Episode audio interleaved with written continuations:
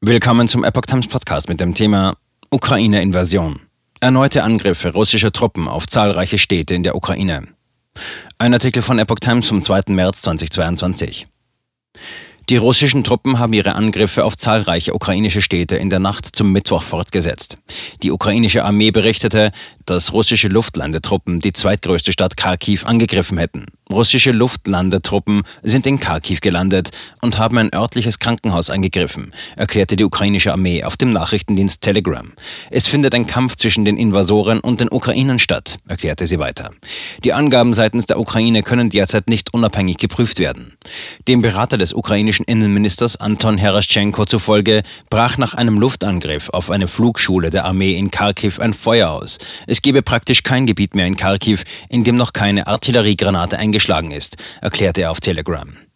In Kharkiv wurden am Dienstag nach Behördenangaben bereits bei einem Luftangriff auf einen Hochhausblock mindestens acht Menschen getötet. Zehn weitere starben demnach bei einem Angriff auf ein Regierungsgebäude in der 1,4 Millionen Einwohnerstadt im Osten des Landes. Auch diese Angaben können nicht unabhängig geprüft werden. Bürgermeister berichtet über Zerstörung. Auch in anderen Städten gingen die Kämpfe weiter.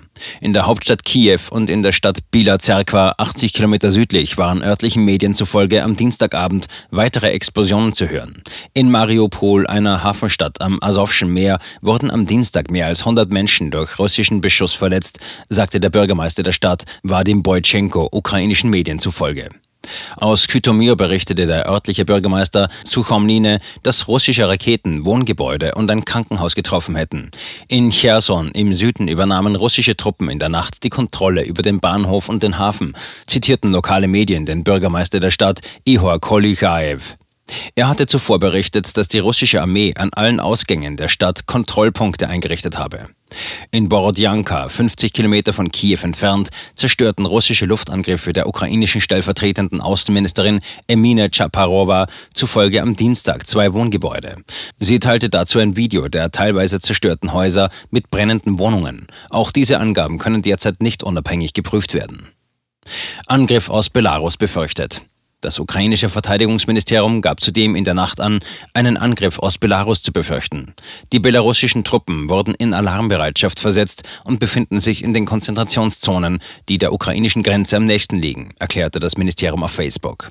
Im Laufe des Dienstags habe der ukrainische Geheimdienst erhebliche Aktivitäten von Flugzeugen im Grenzgebiet festgestellt.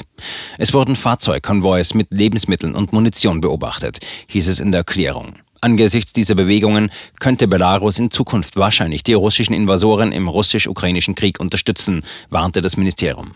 Seit Beginn der russischen Invasion am vergangenen Donnerstag wurden zudem von belarussischem Territorium aus systematische Raketenangriffe auf militärische und zivile Ziele in der Ukraine gestartet, hieß es weiter.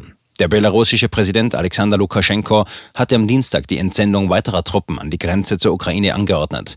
Der staatlichen Nachrichtenagentur Belta zufolge sollen fünf taktische Bataillonsgruppen zusätzlich zum Schutz der Grenzregion im Süden entsandt werden.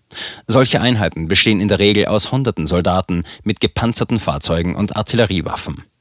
Militärhubschrauber und Flugzeuge seien bereits in den Regionen Gomel, Baranovici und Luninets stationiert. Der mit dem russischen Präsidenten Wladimir Putin verbündete Lukaschenko versicherte jedoch, dass sich sein Land nicht an der Offensive in der Ukraine beteiligen werde. Das ist nicht unsere Aufgabe, bekräftigte er Belter zufolge.